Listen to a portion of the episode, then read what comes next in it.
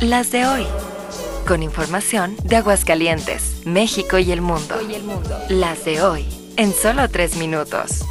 Las de hoy. Hoy es viernes, por fin es viernes. Soy Joaquín Martínez y estas son Las de hoy.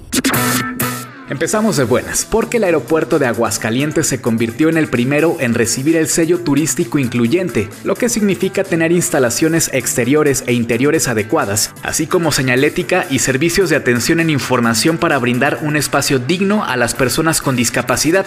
Así que, palomita, bien ahí. Las de hoy. La vida es una tómbola, tómbola. La vida es una tómbola, tómbola.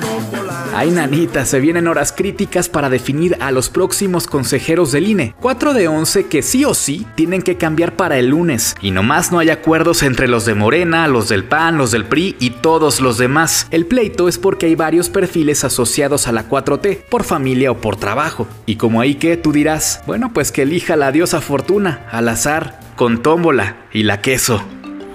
Las de hoy. Sí, lo que dicen oficialmente en el Vaticano es que ya hacía unos días que el Papa Francisco presentaba problemas respiratorios.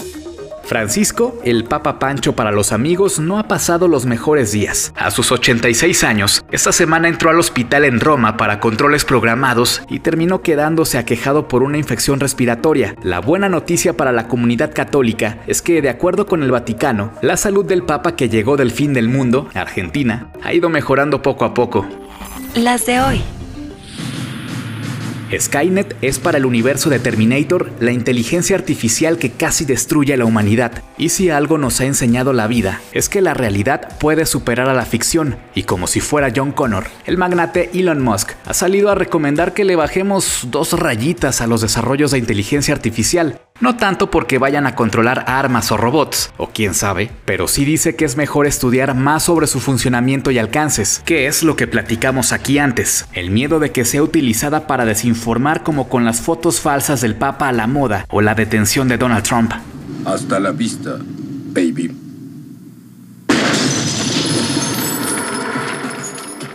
Las de hoy. Con la producción de Alejandro Gómez y guion de Joaquín Martínez, estas fueron... Las de hoy. Síguenos en redes sociales.